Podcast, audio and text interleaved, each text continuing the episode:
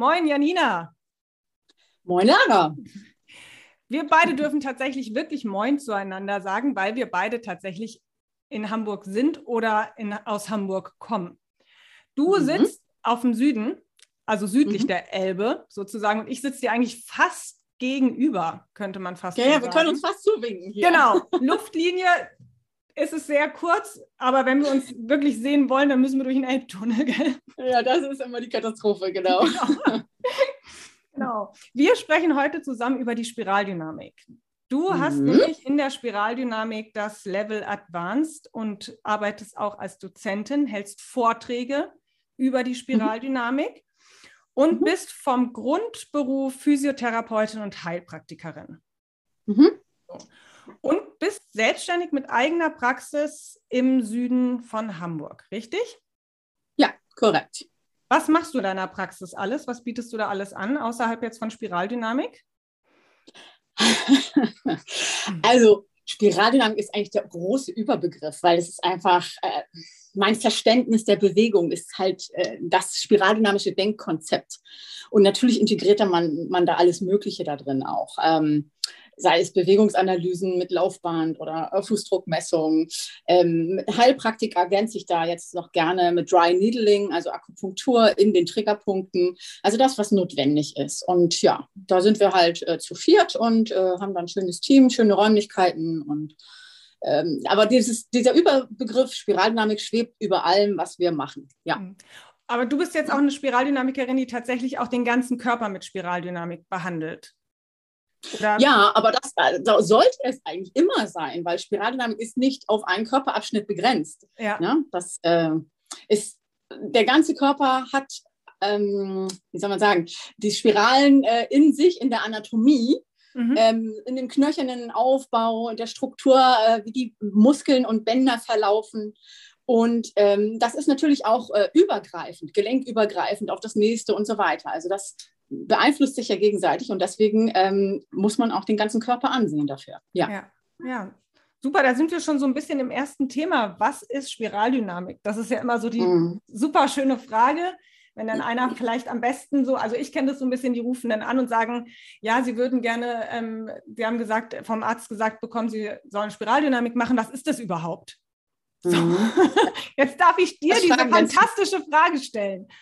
Ja, ja, viele also können sich gar nichts darunter vorstellen oder denken irgendwas komisches, abgehobenes oder so. Und ist es eigentlich gar nicht. Also es ist auch keine Behandlungstechnik. Ich mache nicht Spiraldynamik oder der macht nicht Spiraldynamik, mhm. sondern im Prinzip ist es ein neurophysiologisches ähm, Bewegungskonzept. Das bedeutet, ähm, was ich gerade schon sagte mit der Anatomie, ähm, dass man erkennt in diesem Aufbau der Anatomie, wie eigentlich eine sinnvolle und koordinierte Bewegung sein sollte, in dem Gelenkabschnitt und eben auch auf den ganzen Körper dann umgesetzt.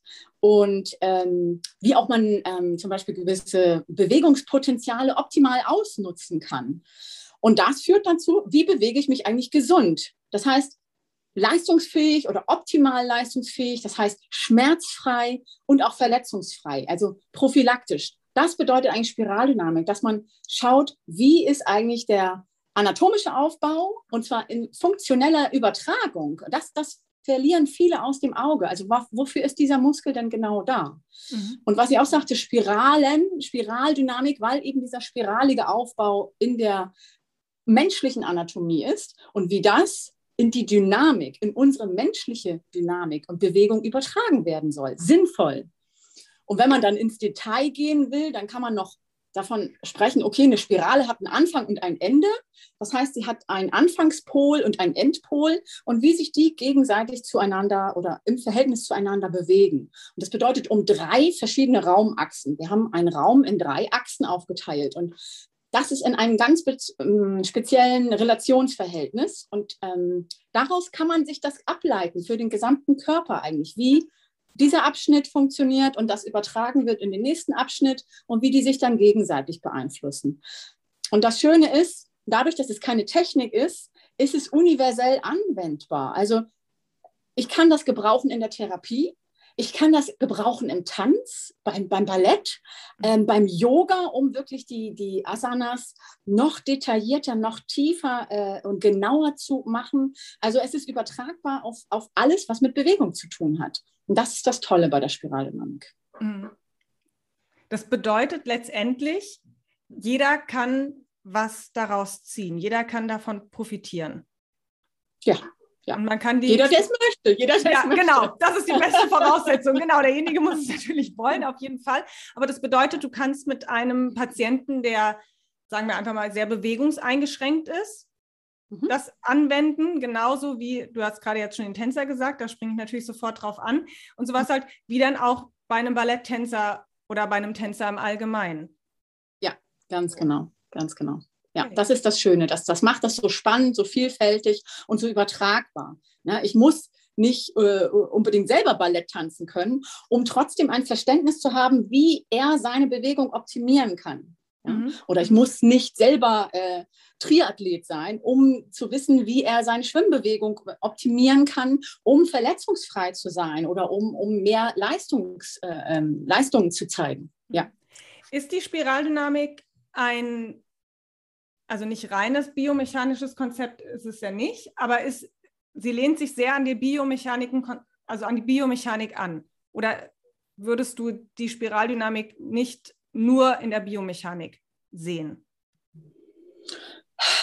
Äh, also nein, würde ich nicht nur in der Biomechanik, mhm. weil es ist neurophysiologisch und es ist mhm. bewegungspädagogisch. Also es mhm. kommen verschiedene Bereiche zusammen. Ja. ja. Ja. ja. Mhm. Weil das andere wäre mir zu, zu äh, ja, mechanisch, wie du ja. es genau sagst. Das, ja. äh, nee, es ist mehr. Und es hat auch mehr Einfluss. Also ähm, man sagt ja, die Psyche beeinflusst den Körper, ja? Mhm. Psychosomatik, aber es geht genau umgekehrt in die andere Richtung. Wenn ich am, am, am somatischen arbeite oder am Körper, beeinflusst es eine, meine Psyche. Also es geht in beide Richtungen. Und das merkt man auch bei den Patienten, wenn man mit ihnen äh, an ihrer Bewegung arbeitet, wie sie sich auch anders fühlen. Und das ist mhm. toll. Mhm. Ja, ja. ja. Ähm, wie sieht jetzt die Spiraldynamik die Funktionseinheit Fuß? Also mhm. wenn wir jetzt mal auf das Thema Fuß jetzt so zu sprechen kommen. Ähm, ja, also Frage, was du genau meinst. Also meinst du jetzt den Unterschied zu anderen Behandlungsansätzen oder die besondere Sichtweise jetzt der Spiraldynamik auf das Thema Fuß? Was ja, meinst du jetzt? Genau, also ich meine die, ähm, die, die Sichtweise auf dem mhm. Fuß und ähm, also es, ich finde schon, dass die Spiraldynamik gerade in den konservativen Therapieformen, finde ich, bis jetzt den an, allen anderen weit überlegen ist, weil sie einfach sehr komplex den Fuß und die Funktionalität des Fußes ansieht. Ich finde mhm. viele auch andere ähm, Therapiemethoden oder Ideen, die auch ins Thema Gangbild gehen, die haben dann das Bein, die haben die Hüfte, die haben das Knie und die haben das mhm. obere Sprunggelenk, das untere Sprunggelenk und dann ist da irgendwie oft Schluss. So, und ich finde mhm. die Spiraldynamik, bei der hat man das Gefühl, dann, dann legen die gerade noch mal richtig los. So ab dem unteren Sprunggelenk, so ja, jetzt fangen wir an. Weißt du, was ja. ich meine? Ja, ich glaube, das liegt einmal auch daran, dass ähm, der Fuß in vielen Konzepten oder Techniken sehr stiefmütterlich behandelt wurde in der letzten oder in den letzten Jahrzehnten. Und das, was man dann gemacht hat, war nicht wirklich funktionell im Sinne, was hat, hat das mit Bewegung oder mit, mit Gehen zu tun? Ja, also Socken aufheben, das ist nett und das ist äh, spielerisch. Ja, ist jetzt nicht, dass es nichts bringt, aber es hat jetzt nicht funktionell was mit dem Gehen zu tun. Und das ist eben das Tolle, dass äh, Spiraldynamik eben schaut, was hat das jetzt mit deiner äh, eigentlichen Bewegung im Alltag zu tun, mit dem Gehen, mit dem Stehen, mit dem Laufen.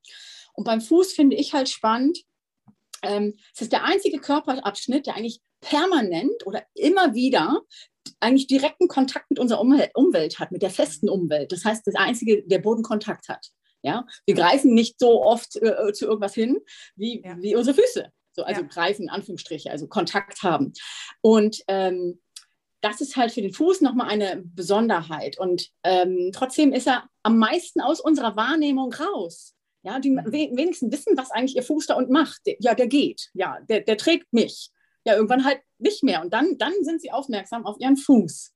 Ja, das heißt, der ist weit weg vom, vom Gehirn. Er ist immer eingepackt in Sockenschuhen, was auch immer, meistens auch noch eingeengt. Das macht mhm. ihn so, dass er total raus ist aus dem Fokus. Und der Fuß ist eben wirklich sehr wichtig, weil er eben dieser erste Kontakt zu unserer Umwelt ist. Und er muss Höchstanforderungen standhalten. Das kleine Teil da in Anführungsstriche, ja. ja. ob man jetzt 25 oder 30 Zentimeter Länge hat, wie auch immer, mit 26 mhm. plus zwei äh, Sesambeinchen, äh, Knochen, ähm, der ist total, äh, er ist flexibel, also richtig schön mobil. Er ist aber auch stabil, er hat Kraft, er hat Ausdauer. Aber das müssen wir auch so erhalten, dass er das hat. Und wenn wir da, da der nicht mehr in unserem Bewusstsein ist, dann verliert das das irgendwann, ja, mhm. weil er eingeengt ist, weil er eigentlich nur noch irgendwie was macht, uns irgendwie trägt, aber eigentlich gar nicht mehr human sich bewegen kann, also mhm. menschlich. Ja. Die Voraussetzungen nehmen wir ihm häufig. Und das ist das Schöne, ähm, dem Fuß wieder das zu zeigen, was er kann, welches Potenzial er hat und ihm das wieder wiederzugeben, so gut wie möglich. Auch wenn schon Verschleiß da ist, verbessern geht eigentlich fast immer. Ja, und ja. das ist egal, ob das eine 80-Jährige ist mit schon echt schlimmster Arthrose im, im Großzehgelenk oder wo auch immer. Sobald die weiß, was man da verändern kann und daran arbeitet, ist, ist die Belastung schon vielleicht auf bessere Anteile, auf andere Anteile verlagert. Und das macht schon wieder eine Entlastung für die überlasteten Bereiche.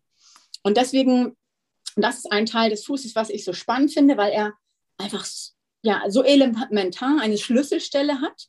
Und gleichzeitig finde ich noch ganz wichtig zu sagen, dass der Fuß auch von oben mit beeinflusst wird und zwar ganz stark über unsere Hüfte. Also Fußtherapie heißt nicht am Fuß zu bleiben. Mhm. Und das muss man immer mitmachen, weil sonst wird das nicht langfristig gut werden, das Problem. Mhm. Also da auch weiter zu schauen. Und das ist halt der Unterschied zu vielen Medizinern, die sehr lokal immer schauen, wo das Problem ist.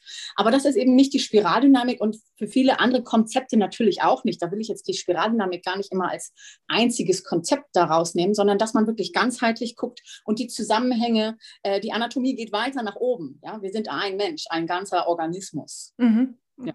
Das heißt, du behandelst immer, wenn du einen Fuß hast, sagen wir jetzt einfach mal, wir nehmen mal einen einfachen Patienten, der sonst nichts hat, sondern zu dir kommt, weil er ähm, einen Fersensporn hat oder eine Metatarsalgie. Also mhm. lokal ein Schmerz irgendwo in dem Fuß hat oder eine Problematik in dem Fuß hat. So, dann mhm. handelst du automatisch immer die Beinachse mit bis zur Hüfte, hast du gerade gesagt. Das ist Nee, das geht noch weiter nach oben. also das geht dann noch weiter nach oben. Aber häufig ist halt in der Spiraldynamik spricht man von Koordinationseinheiten und da haben wir über zehn im Körper, mhm. aber die sich natürlich gegenseitig beeinflussen. Und der Fuß selber hat zwei Koordinationseinheiten, schon mal den Vorfuß und den Fuß als Gesamtes. Und mhm. dann geht es über in die Koordinationseinheit Bein, die auch wieder diese spiralige Verschraubung hat. Dann geht das wieder weiter in die Koordinationseinheit Rumpf. Also, aber die beeinflussen sich eben alle gegenseitig. Und wenn jemand mit so einem Problem kommt, ähm, dann gucke ich nicht nur auf den Fuß, ich gucke den Menschen als Gesamtes an. Ich mache eine Bewegungsanalyse, mhm. das kann man visuell machen. Ich mache es eigentlich immer auch mit Video, weil ich das den Patienten dann auch zeigen kann. Und ich kann Zeitlupe machen und ich kann Aufnahmen, äh, Copy-Paste oder was auch immer machen dass ich das auch nochmal wieder rausholen kann, wenn der weiter da war und wir einfach eine Entwicklung haben, eine Verbesserung haben und dann sagen, guck mal, wo du angekommen bist, war das so und wie sieht es jetzt aus? Mhm. Mhm. Also mhm. die Analysen finde ich immer sehr wichtig ähm, für mich und für den Patienten. Ja. Und die Analysen oder auch das Bewegungskonzept des, ähm, oder dann weiter nach oben durch den ganzen Körper zu arbeiten, das ist dann sozusagen die Therapie, aber das oder wird das als Ursache mitgesehen, wenn sozusagen der Mechanismus nach oben nicht funktioniert für eine Problematik im Fuß? Ja, also es ist immer schwer zu sagen, was war zuerst, ja. Henne oder Ei. Ja? ja. Ähm, aber wenn ich mehrere Sachen sehe, dann muss ich auch an mehrere Sachen ran. Ja, Und ich mhm. versuche für mich halt mit dem, was ich an Erfahrung habe, zu sehen, okay, was hat wohl den größten Einfluss jetzt, ungünstigsten Einfluss im Moment auf das Thema. Und das versuche ich halt in der Einheit zu fokussieren. Mhm. Ich werde nicht in einer Einheit mit tausend Sachen ankommen. Der ist ja ja, den Overload. Also das geht nicht. Äh, dann kommt er nie wieder. Ja. Die spinnt. Ähm, dann versuche ich für mich einfach den Fokus zu nehmen, okay, das fällt mir am stärksten auf und dann arbeiten wir an dem Thema, was er da verändern kann, verbessern kann. Genau. Und dann geht das weiter. Ne? Dann guckt man, okay, wie gut integriert er das bis zum nächsten Mal? ähm, wie fällt Ihnen das? Also soll er mir erzählen, wie gut hat das, hat das geklappt?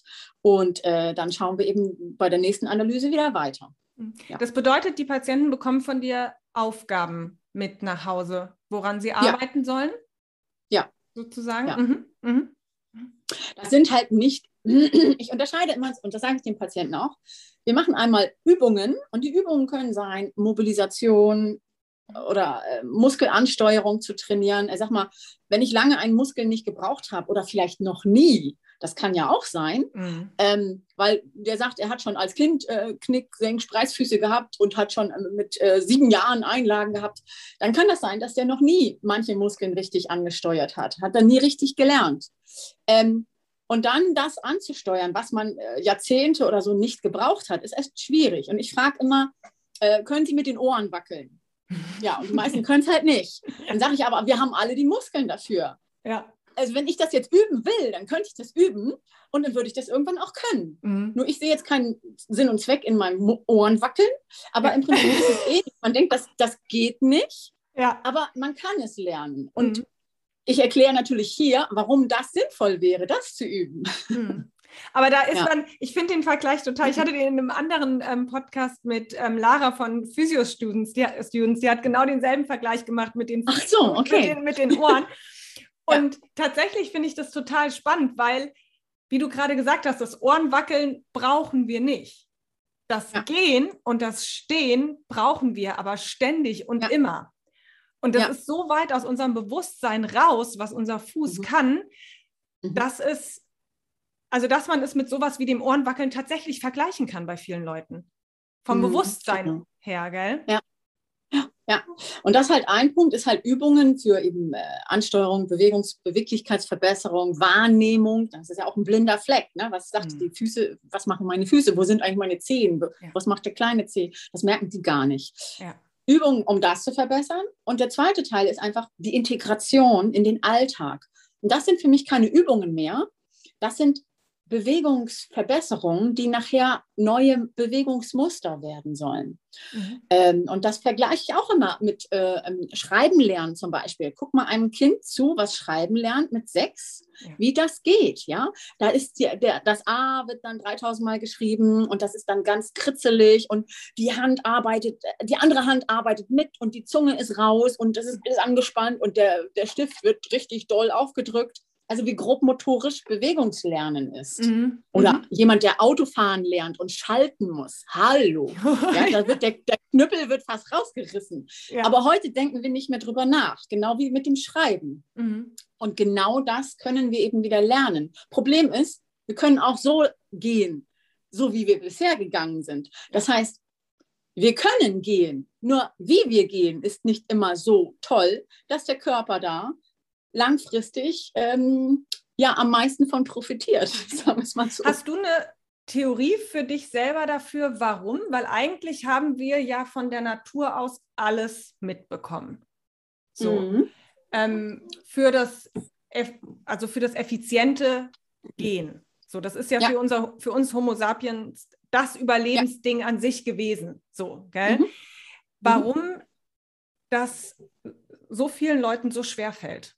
Mhm. Ich habe mir schon gedacht, dass du auch so eine Frage stellst, weil das stellen auch viele Patienten. Ja. Und dann sage ich immer, ich kann das nicht direkt beantworten, aber ich habe für mich die Theorie, dass wir ja immer mehr denaturieren. Mhm. Wir leben in einem denaturierten Umfeld. Wir haben zu funktionieren. Wir haben ein sehr stark leistungsorientiertes Umfeld. Das heißt, es interessiert niemanden deine Befindlichkeit, dass du hast abzuliefern. Mhm. So, und da interessiert es mich gar nicht, ob mein Fuß da unten sagt, Alarm, Alarm, Alarm, das versuche ich einfach auszublenden. Also so ist das einfach. Wir hören nicht mehr da auf das, was unser Körper uns vielleicht erstmal subtil sagt. Erst wenn er mit dem Vorschlaghammer kommt, dann merken wir, okay, irgendwas geht nicht mehr. Aber das vorher haben wir gar nicht mitgekriegt. Und ich glaube, das hat wirklich damit zu tun, dass wir in der sag mal, Funktion, äh, Gesellschaft so funktionieren müssen. Das kann auch manchmal sein, dass der Druck von außen oder auch von uns selbst auferlegt wird. Ja, man kann sich auch selbst einen Leistungsdruck machen. Das muss nicht immer von außen kommen. Und dass wir dadurch so unser, ja, unser Körpergefühl und das, was uns gut tut, verlieren mit der mhm. Zeit. Mhm. Ja, das ist so meine Theorie dahinter, weil man kann es ja auch wieder erlernen, dieses, diese Ach, das ist ja auch ein schönes Wort, was modern ist und seit Jahren so ein bisschen mehr ähm, Beachtung findet, ist Achtsamkeit. Und das, ja. aber im Prinzip trifft es genau das. Ja. Ja? Achtsamkeit für sich, weil wenn ich das nicht pflege, was ich habe, das muss ich auch mit meinem Auto tun. Wenn ich das nicht pfleglich behandle, dann, dann habe ich es nicht lange. Ne? Ja, so. ja. ja ich habe ja immer noch so ein bisschen die Idee, ähm, dass es auch eine gewisse Bewegungsangst in unserer Gesellschaft gibt. So, dass ähm, zum Beispiel, ich erlebe das jetzt gut, meine Tochter ist jetzt sechs, wie mhm. viel Bewegungsangst schon vermittelt wird, geh da nicht hoch, du kannst da runterfallen. Oder renn nicht mhm. so schnell, dann fällst du hin. Ähm, mhm. Und das geht ja dann im Gesundheits-, in der Gesundheitsbranche weiter, was man alles nicht machen darf, weil unser Körper, man darf den Wasserkasten nicht so und so heben und man soll da und darauf achten und sowas. Ja, Diesen ganz, ja. Also, dass wir in unserer Bewegungsfreiheit vielleicht so ein bisschen gehemmt werden, weil wir ähm, den, den Mut, ob wir den verloren haben, weiß ich jetzt nicht, aber mir fällt jetzt gerade kein anderes Wort ein, dass wir den Mut verloren haben, uns da einfach zu vertrauen, unserer Motorik. Oder die Neugier, die Neugier genau. zur Bewegung und auszuprobieren. Genau. Genau. Genau. Und das ist bestimmt ein Faktor, der mit dabei ist. Ja, das denke ich auch. Oder ja. das Denaturierte ist ja auch das lange Sitzen. Ja, und ja. zwar permanent in einer Haltung. Ja? ja? Klar, es geht manchmal nicht anders, weil man kann eben, äh, sag mal, Zappel-Philipp war verpönt früher. Ne? Hier der Struwel-Peter, der Zappel-Philipp war der Böse. Aber ich sage immer meinen Patienten, bitte seien Sie Zappel-Philipp. Ja, ja, ja, genau. Und auch lange, dass man auch mal lange ähm, Strecken irgendwie ähm, tatsächlich auch zu Fuß geht, gell? Dass man auch wirklich lange, lange Strecken geht, wenn man sich überlegt, so dass der, dass unser Körper wirklich für 10, 15 Kilometer am Tag gebaut wurde. So. Ja, gut, das muss ja auch erstmal zeitlich hinkriegen. Ne? Ja, also da bin ich erstmal so, dass ich das auch relativiere und sage, äh, Hauptsache man bewegt sich, aber auch ja. möglichst groß ja. äh, äh, räumige Bewegung machen. Das, das machen die Kinder normalerweise ja alle. Ja. Nur wir Erwachsenen nicht mehr. Und deswegen werden wir immer steifer. Wir mhm. bewegen, wir nutzen unser Potenzial nicht mehr und das schränkt unser Potenzial und unsere Beweglichkeit ein. So, wenn wir da ein bisschen mehr auf dem Boden rumkrabbeln, toben, sonst was würden, äh, dann würde es uns deutlich besser gehen, glaube ich. Ja, das stimmt. Ja. Das stimmt, ja. Kommen wir weiter, gehen wir weiter nochmal zu dem Fuß. Welche mhm. Krankheitsbilder können von dem ähm, Konzept der Spiraldynamik profitieren im Fuß? Also, ja, also im Prinzip kann man sagen, es sind sowohl orthopädische Probleme als auch neurologisch. Ich erkläre das aber gleich nochmal. Und sogar diabetologische würde ich so damit reinbringen.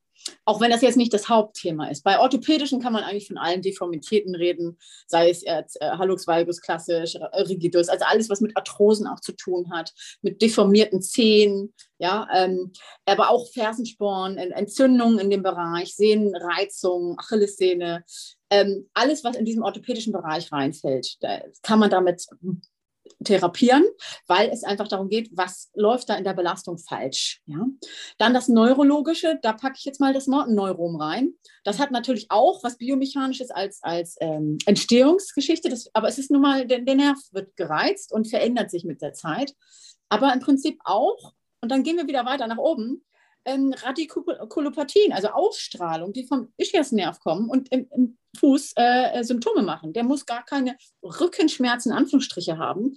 Der hat irgendwie ein Brennen, ein Ziehen unten äh, im Fußbereich, irgendwie innen, außen, wo auch immer. Also Tasaltunnelsyndrom kommt dann auch noch dazu. Also auch neurologische Sachen können eventuell damit behandelt werden. Man muss halt gucken, was es neurologisch ist. Natürlich keine Polyneuropathie, ja, das geht nicht. Mhm. Und äh, diabetologisch wäre zum Beispiel, ähm, die haben ja nun mal auch Druckstellen, die sich entwickeln durch einfach Fehlbelastung. Natürlich haben die auch häufig schon Empfindungsstörungen. Man kann aber auch visuell lernen, anders zu belasten, über, über den Kopf einfach lernen, den Druck anders zu verteilen.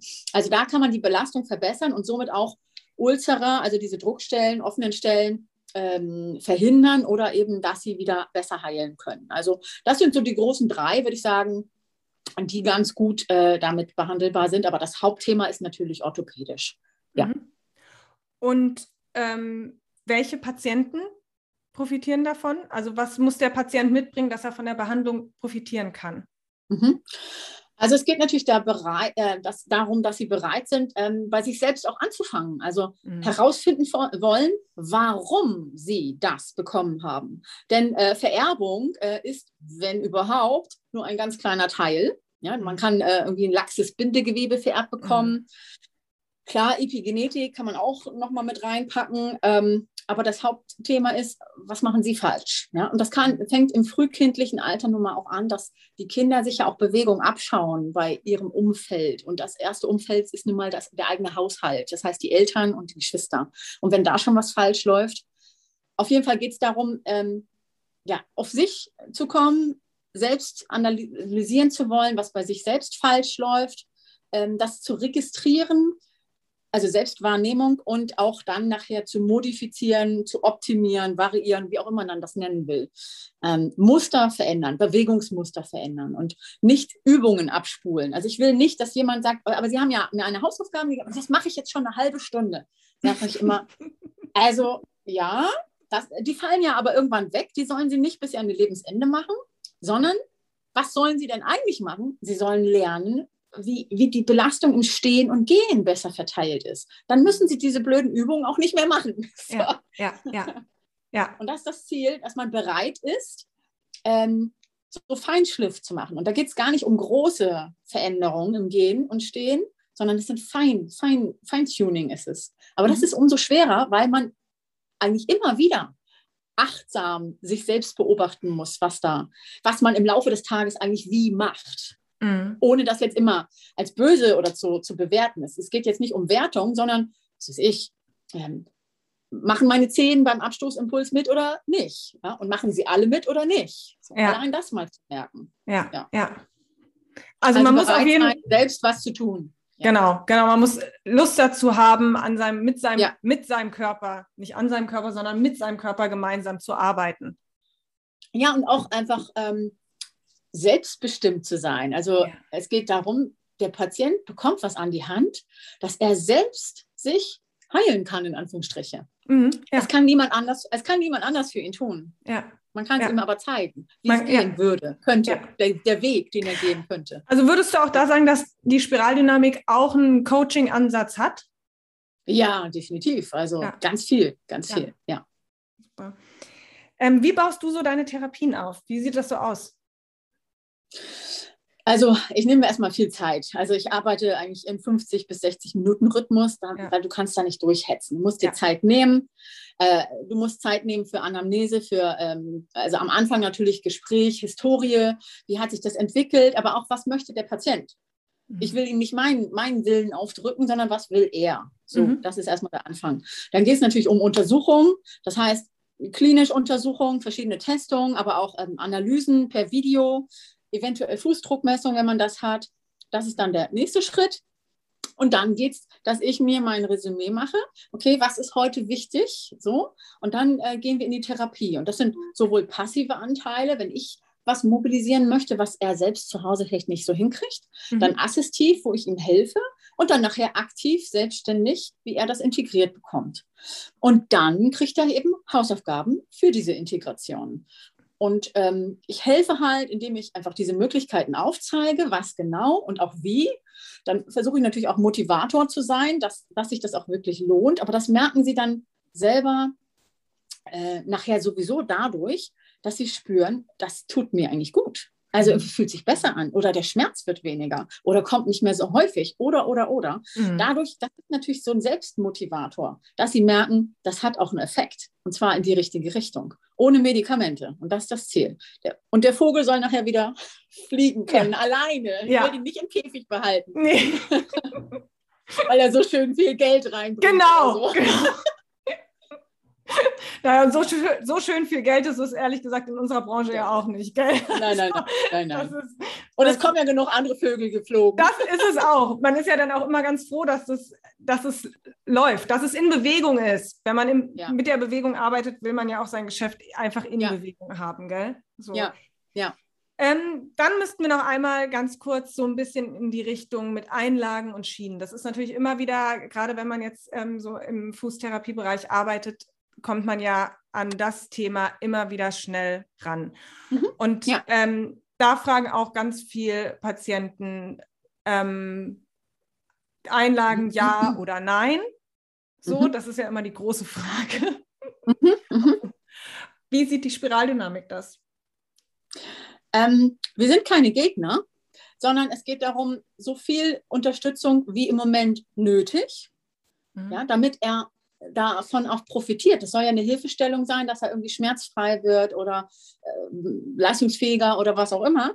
Also irgendwie eine Verbesserung dadurch hat. Aber abtrainieren so bald wie möglich. Also wir wollen uns ja nicht abhängig machen von Hilfsmitteln. Wenn mein Bein äh, gebrochen ist und äh, dann brauche ich Krücken, aber wenn das wieder heile ist, dann möchte ich auch nicht ewig mit Krücken rumrennen. Und das ist das Gleiche mit einer Einlage. Und abtrainieren äh, heißt dann wirklich langsam peu à peu das wieder ähm, zu üben ohne die Einlage. Das heißt aber nicht, wenn die Einlage drin ist, zum Beispiel im Schuh, dass ich nicht auch üben kann aktiv mhm. mit der Einlage. Ja, der Fuß ist imstande, auch mit der Einlage, und den Platz hat er normalerweise, ähm, aktiv zu sein. Ja, und das sich einfach nicht in dieses Fallnetz reinsinken zu lassen oder in diese Bettung. Und das äh, äh, sage ich halt immer wieder, das ist eine Unterstützung, solange es wegen, also notwendig ist, aber bitte irgendwann, wenn möglich, abtrainieren. Mag aber sein, dass so eine 80-jährige Dame mit eben ganz doll äh, Arthrose und äh, Füßen, wo du denkst, okay, wie kann die noch laufen, mhm. möchte aber keine OP, dass die weiter Einlagen tragen sollte. Mhm. Dass es ja. für die besser wäre. Ja? ja? Also nicht jeder wird davon wegkommen. Oder was weiß ich, ein, ein Läufer oder ein Marathonläufer, dass der bei langen Strecken trotzdem eine Einlage drin trägt, weil einfach ist das eine wahnsinnige Leistung und äh, irgendwann setzt auch eine Ermüdung ein vom Kopf oder von, von der Muskulatur. Und dann ist es gut, dieses, dieses Fallnetz noch zu haben, also dass der Fuß irgendwo eine gewisse Stabilisierung noch hat, die er vielleicht auf lange Distanz vielleicht nicht mehr halten kann. Mhm. Also ist es schon so, dass die Spiraldynamik davon ausgeht, dass die Einlagen tatsächlich einen funktionellen Wert haben und nicht nur ein Placebo für den Patienten sind.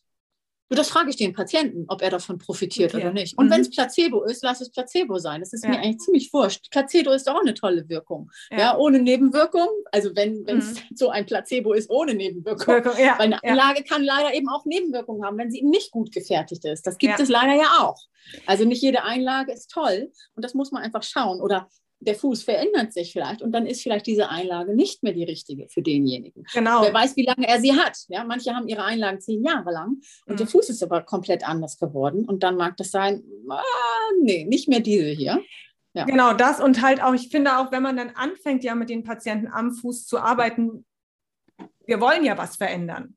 Wir wollen mhm. den ja stärker haben, wir wollen den ja aufrichten, wir wollen den ja, also wir wollen da ja auch ein Spannungsverhältnis drin verändern. Also allein wird ja schon, wenn der dann mit der angepassten Einlage kommt, wird ja in diesem Prozess von unserer Arbeit ja der Fuß schon anders. Ja, ja. So, ja. Also, ja. also es, es geht auch in der Spiraldynamik viel darum, wenn es eine Entlastung gibt, wenn es eine Schmerzlinderung gibt, dann ja, dann, dann äh, klar, dann bitte ja. erstmal nutzen, ja, mhm. weil das andere braucht halt, bis der bis man Bewegungsabläufe neu koordiniert bekommt und auch integriert bekommt, ist das natürlich ein Prozess, was man Jahre, Jahrzehnte einfach äh, ungünstig belastet hat, äh, geht nicht von heute auf morgen, dass man das automatisiert. Also Automatisation, da gibt es ja verschiedene Theorien, ob man das 10.000, 20 oder 30.000 Mal wiederholen soll. Ich sage sogar vielleicht sogar mehr, weil wir gehen ja trotzdem. Also wir, wir ähm, stärken unser altes Muster ja ständig in dem Moment, wo wir nicht das Neue machen. Das mhm. heißt, wir müssen lernen, irgendwas zu überschreiben oder ein neues Bewegungsgefühl. Das, davon spreche ich eigentlich auch gerne. Ein neues Bewegungsgefühl zu entwickeln. Mhm. Weil Gefühle lassen sich schneller abrufen, als zu sagen, dreh den Fuß jetzt dahin und den großen Zeh oder den Ballen dahin. Und das sind zu viele Informationen die kannst du gar nicht. Und dann ist der nächste Schritt schon wieder dran. So schnell ja. kommst du gar nicht mit dem Denken hinterher. Ja. Aber Bewegungsgefühl ist abrufbar. Mhm. Ja, das ist ein guter Ansatz. Ja, ja. ja. Super. Ähm, setzt du Schienen ein in der Therapie? Setzt zum Beispiel Was eine Hallux valgus, eine Hallux valgus Schiene? Ich, ich, Äh, na, äh, ja, also ganz, ganz selten empfehle ich das als Nachtschiene, mhm. weil es natürlich eine super Kapselmobilisation ist über sechs bis acht, neun, zehn Stunden, mhm. ähm, wenn das echt richtig kontrakt ist. Aber es ist eine rein passive Band, Kapsel äh, und auch äh, Muskelmobilisation, mhm. wenn es da einfach Kontrakturen gibt. Ja? Mhm. Aber das, mhm. äh, das muss schon ein bisschen äh, heftiger sein. Man kann mit Kinesiotape auch einiges machen. Mhm. Äh, das ist dann immer noch elastisch und nachgiebig. Aber wenn es richtig doll ist, dann empfehle ich häufig, also empfehle ich auch mal so eine Halux-Schiene zum Beispiel. Ja. Mhm. Mhm. Aber für nachts, also wirklich für, für die nächtliche äh, Mobilisation, ohne dass man da was zutun muss. Ja, ja, ja, ja, super. Dann lass uns mal über das Thema Schmerz sprechen. Das große Phänomen, mhm. das große Thema Schmerz. So, da ist ja in den letzten Jahren einiges, ähm, find, also finde ich auf jeden Fall so zu rausgekommen. Ähm, wie steht die Spiraldynamik zu dem Thema Schmerz? Also wo sieht die Spiraldynamik, wo kann Schmerz herkommen? Was beeinflusst Schmerz? Wie können wir mit dem Schmerz in der Behandlung umgehen? Mhm. Also die Spiraldynamik selber äh, erklärt den Schmerz gar nicht, sondern mhm. sie orientiert sich eigentlich daran, was eben momentan in wissenschaftlichen Studien aktuell mhm. auch äh, herausgefunden wurde. Und ähm, da ist, ist, Schmerz ja einfach ein sehr komplexes Thema. Ähm, ist kein, es ist kein Output-Mechanismus, da kommt man ja auch weg von.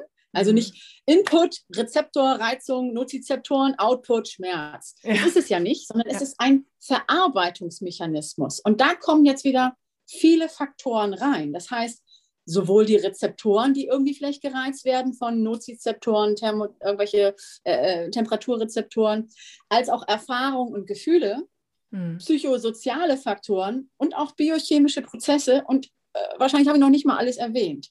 So. Und das muss man natürlich individuell aufgreifen, auch so ein bisschen herausfinden, was, wie ist der Patient, ob jetzt ängstlich oder nicht. Das sind ja auch Sachen, die das Ganze triggern können. Und mhm. da muss man halt schauen, äh, mit seiner Behandlung auch, hands-on, hands-off, ne, kann der das zulassen? Das muss man wirklich äh, schauen. Und das hat natürlich auch mit, mit den eigenen Fortbildungen zu tun, inwieweit man da äh, auf dem Laufenden ist oder nicht. Das erklärt jetzt die Spiraldynamik nicht äh, spezifisch äh, in der Ausbildung zum Beispiel. Mhm. Ja. Mhm. Da habe ich jetzt zum Beispiel beim NOI äh, ähm, ganz viele Sachen gemacht über ähm, ähm, Lorimer Mosley, Explain ja. Pain oder äh, Tim Beams und, und so weiter. Also da, da, das muss aber jeder für sich selber, also das ist ein spannendes Thema. Ja. Und was, was man dann echt äh, gut integrieren kann, äh, aber auch in die eigene Behandlung, wie man mit dem Patienten dann mit Schmerz auch umgeht. Dass man Schmerz nicht so stigmatisiert, böse, böse, böse oder so. Ja. Mancher Schmerz ja, ist nicht immer böse. So. Und manche ja. sagen, oh, das tut weh. Und dann erstmal differenzieren, ja, ist das jetzt ein Dehnungs... Sie empfinden mhm. ja auch Dehnung manchmal als Schmerz. Und man mhm. sagt, ja, okay, gut, Muskelkater ja. ist auch ein Schmerz. Ja, ja, ja. Da muss man einfach mal, und da muss man natürlich auch genau fragen. So, das ist immer wichtig, dieses genaue Fragen, was, was ist da jetzt gerade los, um den Patienten genau da abzuholen und dass er sich auch ähm, verstanden fühlt, ja. ja. Das ist wichtig, dieses Vertrauensverhältnis auch. Genau, absolut. Und ich finde ja auch immer wirklich, ähm, da ein Bewegungsmut oder auch eine Bewegungsneugier, wie wir vorhin schon gesagt haben, auch das ist also die Erfahrung mache ich immer in der Praxis, auch das ist hilfreich für den Patienten, zu wissen, ah, ich kann das trotzdem machen.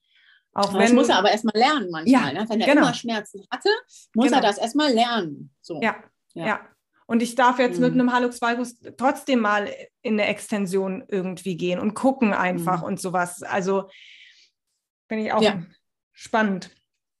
Ja. Ähm, die Spiraldynamik, kommen wir nochmal zur Spiraldynamik als Ausbildung. Wer mhm. kann eine Spiraldynamik-Ausbildung machen? Wer das machen kann. Ja, wer also das machen kann. Das geht. Also eigentlich kann das jeder machen. Also es gibt ja verschiedene ähm, Ausbildungsbereiche. Es gibt einmal also diese Grundausbildung, die ist aber aufgeteilt in zwei Bereiche. Einmal den medizinischen Bereich. Das sind alles, die irgendwie was mit Therapie zu tun haben oder auch äh, Ärzte natürlich auch gerne. Sportwissenschaftler, ähm, gell? Zählen da auch rein? Auch in die, ja genau, Sportwissenschaftler mhm. auch, also auch mit ähm, ja, irgendwann ist irgendwie so dieser Übergang in den Move-Bereich, in die Leute, die mehr mit Bewegung und Training und Coaching zu tun haben und eher Gruppen. Da kann aber auch ein Sportwissenschaftler drin sein. Also es kommt natürlich auf seinen Tätigkeitsbereich an. Ähm, ob er eher mehr äh, im Fitnessstudio dann arbeitet und da irgendwie Analysen äh, einzeln macht oder ob er mehr mit Gruppen macht und oder Personal Training, was auch immer. Ähm, also diesen medizinischen Bereich, da gibt es eben auch diese medizinischen Wörter, die immer mehr gebraucht werden, also Fachbegriffe. Und das kann für jemanden aus dem, äh, der Yogalehrer ist, natürlich teilweise überfordernd sein oder der ähm, äh, im Sportverein einfach ähm, Trainer A, B, sonst wie Lizenz hat, ähm, wenn dann da diese ganzen medizinischen Fachbegriffe herumgeschleudert werden. Ja? Also deswegen gibt es diesen Med- und Move-Ausbildungszweig, alles mit Grundausbildung, mit diesem Spiraldynamik, ähm, Spiraldynamik Grund.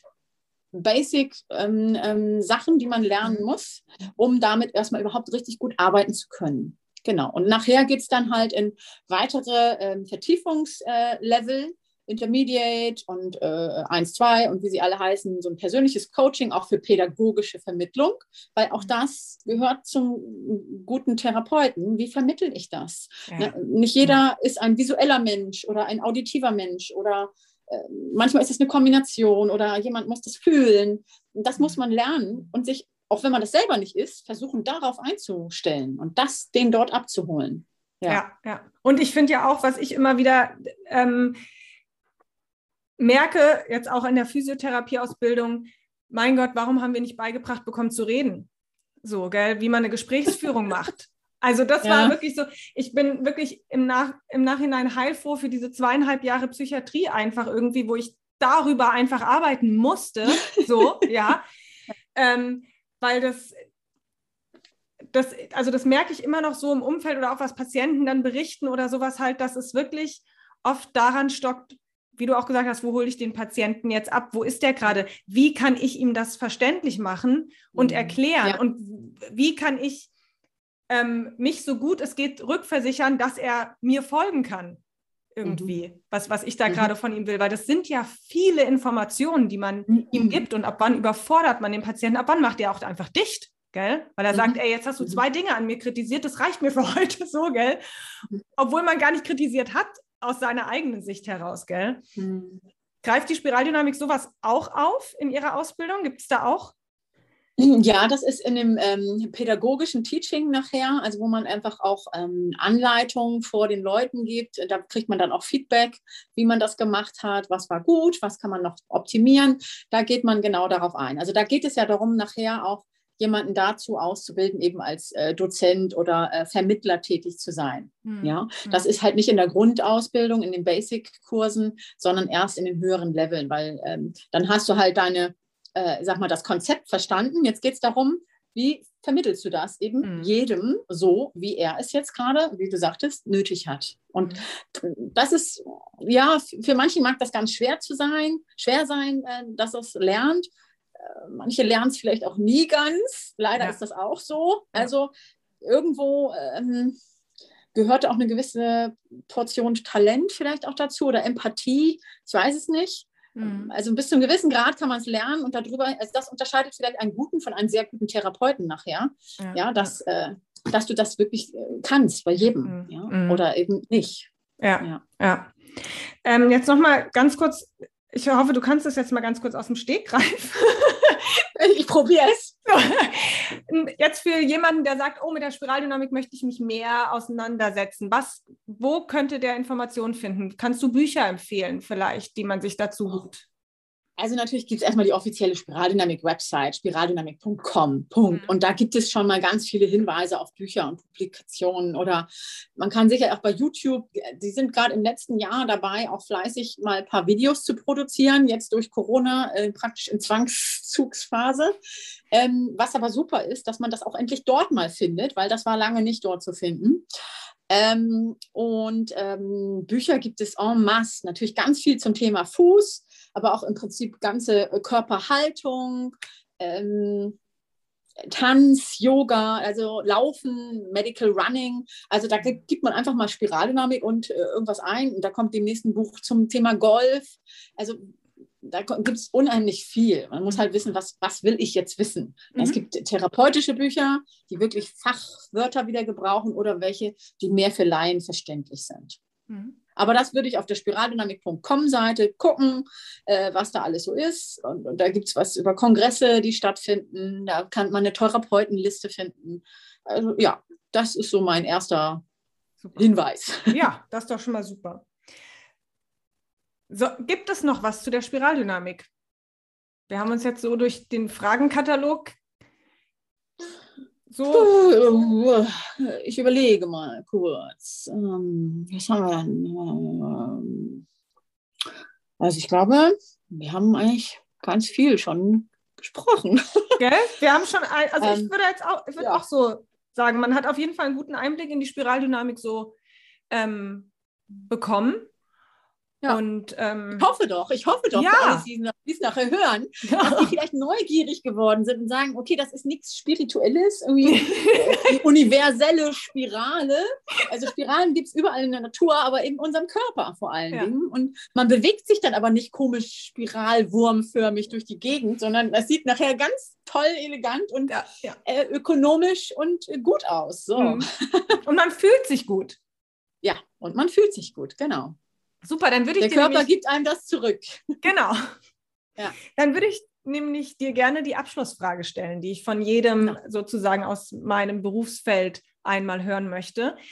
Na. Ganz aus deiner Sicht, was braucht ein guter Physiotherapeut?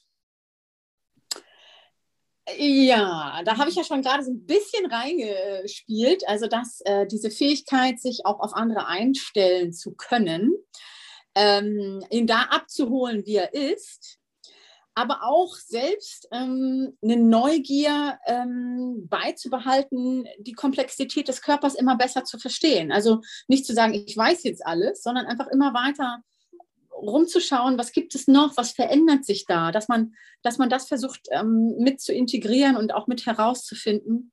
Ähm, vielleicht auch, ähm, auch, also auch die Bereitschaft zu sagen, das ist nicht mehr mein Thema oder da habe ich meine Grenze und zu sagen, da müsste ein Kollege interdisziplinär, ob das jetzt ein Osteopath ist oder der orthopädische Schuhtechniker, äh, dass man auch zusammenarbeitet. Ja, wir sind ja nicht alleine auf der Welt und wir können nicht alles, weil mhm. äh, das gibt zwar welche, die das behaupten, aber das, das geht nicht. Ähm, und von daher ist das, äh, glaube ich, das große Thema. Also Neugier behalten, weltoffen sein, über die Bereiche hinausschauen, ähm, das integrieren, was man gelernt hat, für sich natürlich. Ähm, jeder hat ja seinen, seinen Fingerabdruck, mhm. klar, für die Therapie. Ähm, und einfach dieses, ähm, den Patienten da abzuholen, wo er ist, also diese pädagogische Kompetenz. Und das ist bis zu einem gewissen Grad auf jeden Fall lernbar. Und mhm. das ist für mich ein, ein guter Therapeut, der das weiter übt und einigermaßen beherrscht oder da dran bleibt. Mhm. Genau. Also ja. auf allen Ebenen in Bewegung bleibt, so ein bisschen. Ja, auf jeden Fall. Ach, und doch, ein Punkt fällt mir noch ein. Ja. Wir neigen dazu, und da schließe ich mich nicht aus, den Patienten zu doll zuzumüllen mit zu viel. Ja. Also, dass wir ja. Ja, ja also total. Wir können tausende total. Übungen. Und das müssen sie auch noch. Ja. Also, dass wir die Essenz filtern für den Patienten, weil der braucht nicht alles wissen. Mm. Der braucht auch mhm. nicht wissen, dass es zwei Pole gibt, die sich zueinander bewegen. Das ist eigentlich mm. völlig wurscht. Hauptsache, er macht es nachher so. Und wie ich ihm das beibringe, ist, also ich versuche auf möglichst schnellen Weg den größtmöglichen Erfolg zu haben, damit er eben nicht überfrachtet ist, sondern für sich das bestmögliche und auch das schnellste Resultat erreichen kann. Also mehr Essenzarbeit und nicht mit, mit Umwegen immer, mit tausend Umwegen. Und dazu mhm. neigen wir, weil wir einfach so viel im Hinterkopf haben, aber eben gucken müssen, was ist für den da jetzt wichtig. Ja. Das ist für mich auch ein guter Therapeut, der Essenz ziehen kann. Ja, ja, ja. das ist ein guter Punkt. Oh ja, übe ich mich täglich drin. Gerade wenn man da was alle, Neues oder ja, weil man da was Neues hat und man denkt dann so, oh, das ist so cool, das muss ich der ganzen Welt mitteilen. so, und dann sitzt ja. da irgendwie Oma Duck vor einem und denkt sich, oh Gott, ich wollte doch nur. Was will die von mir? Ja. Genau. Ja, ja genau. Na, und da muss man sich runterschrauben, dass man sagt, okay, was, was kann der, was ist realistisch, dass der hinkriegt? und was er vielleicht auch dauerhaft hinkriegt. Und Oma XY, ja. Erna, ähm, die muss ich jetzt nicht ganz komplex äh, alles verbessern, was geht, mhm. sondern wenn die ein, ein paar Sachen, eine Handvoll Sachen hat, auf die sie achten kann, da wird sie glücklich mit sein. Und da wird mhm. schon einiges passieren. Der Körper reagiert ja. Das ist ja Aktion, Reaktion. Ja, ja. Wird immer kommen. Ja. ja. Das, Super, ja. Janina. Das ist ein tolles Schlusswort. Aktion, Reaktion. Das ist perfekt. Damit haben wir es rund gekriegt. Spiralig. Sehr schön. Super, Janina, ich bedanke mich total für das Gespräch mit dir. Bitte, ja. bitte, gerne. Und ähm, vielleicht mal wieder, gell? Ja, ja. Wäre mal gespannt, wie die anderen das finden dann. Ja. ob wir sie zu, zu doll zugelabert haben. ob wir eine Essenz gefunden haben. Genau, aber dafür sind Podcasts da. Das ist ja die Freiheit bei Podcasts. Man kann so viel und so lange reden, wie man möchte. Ja, genau. Und der genau. andere kann einfach ausmachen oder ja, weiter genau. zuhören. Freiheit wir hoffen, dass Sie mal bis zum Ende hören. Genau. Sehr schön. Also Janina, ich wünsche dir noch einen, einen schönen Abend. Ich bedanke mich bei dir. Und ähm, wir können tatsächlich sagen, bis bald, weil wir einfach im selben Bereich, in derselben Stadt arbeiten. Genau, wir sehen uns immer wieder mal. Das genau. ist sehr schön. Super. Bis dann. Tschüss. Bis dann. Ciao, ciao.